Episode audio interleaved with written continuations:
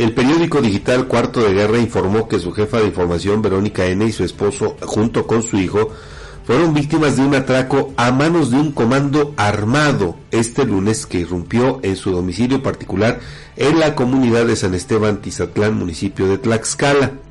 De acuerdo con lo publicado por ese medio dirigido por Víctor Hernández Tamayo, los hechos ocurrieron poco antes de las 7 horas cuando hombres fuertemente armados tumbaron el zaguán de la vivienda de la periodista, a quien amarraron de pies y manos junto a su menor hijo y esposo para ingresar ilegalmente al domicilio y robar todo lo que pudieran. Los maleantes, según la versión de ese medio, alrededor de cuatro sujetos, aprovechando que ya habían sometido a la familia, Sustrajeron objetos de valor, entre ellos una camioneta Honda tipo CRB, eh, color gris Oxford, con placas del estado de Tlaxcala, y una motocicleta Harley Davidson tipo 1200 centímetros cúbicos de color blanco, a la cual le quitaron la placa.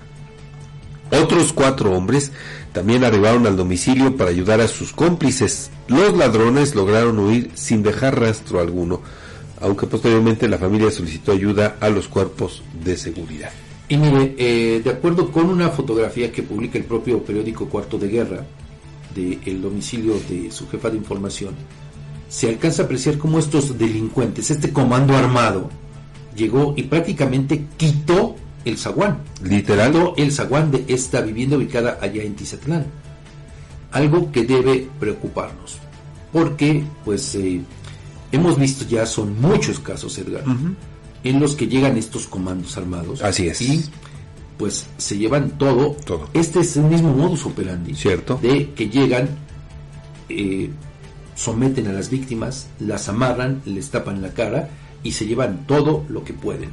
Aquí, eh, pues yo sí debo decirlo, un abrazo solidario, nuestra solidaridad con Vero, con su familia, además una compañera ya de muchos años, ¿no? Por este trance que está eh, pasando. Pero además, a título personal, Edgar, yo sí eh, elevo la voz para condenar estos hechos.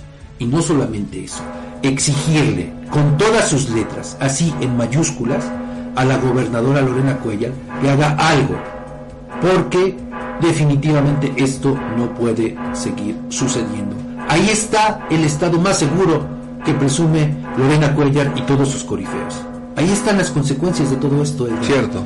Y aparte, fíjese, los periodistas somos parte de la sociedad, pero en una semana llevamos dos hechos condenables a todas luces en los que no hemos visto que haya fijado Lorena Cuellar una posición al respecto. Primero, la agresión que propinó su gobierno en contra de nuestra compañera Ana Laura corresponsal del periódico Milenio. Eso fue la semana pasada, lo denunció ella. Ahora, este atraco en contra de la compañera Verónica creo que es inadmisible. Totalmente. Señora gobernadora, ¿qué más tiene que pasar? ¿Qué más estamos esperando? Además nosotros como periodistas también. ¿Qué más? Mientras tanto, la ley de protección a periodistas y defensores de derechos humanos sigue durmiendo el sueño, el de, sueño los de los justos. Así es. ¿Qué más, gobernadora? Otra mentira con la que se le cae el discurso de que somos el Estado más seguro. No, no es cierto. Ahí está, porque además estos hechos ocurrieron temprano. Sí, a plena luz del día. Increíble, Edgar, que los delincuentes quitaran prácticamente. Con total impunidad, Fabián. Con toda impunidad. O sea, porque. O sea, no puede ser. No, definitivamente. ¿Cuánto tiempo pudieron haber eh, ocupado para tumbar el, el, zaguán, amarrar de pies y no manos? No menos de 15 minutos. No menos de 15 Y robar todo lo que pudieran, Fabián. O sea. Aparte, pues por donde está el, domicilio, es un tanto complicado para. Eh, por la vialidad. Ya. O sea, yo conozco el domicilio, es un tanto complicado ¿no? Pero, por eso yo insisto, Edgar. O sea, ¿qué más necesitamos? Digo, si es que va a aplicar este último, esta última palabra, los tlaxcaltecas para que el gobierno de Lorena Cuella haga algo. Ahí está, Edgar, el, los resultados del nuevo titular de la Policía Estatal.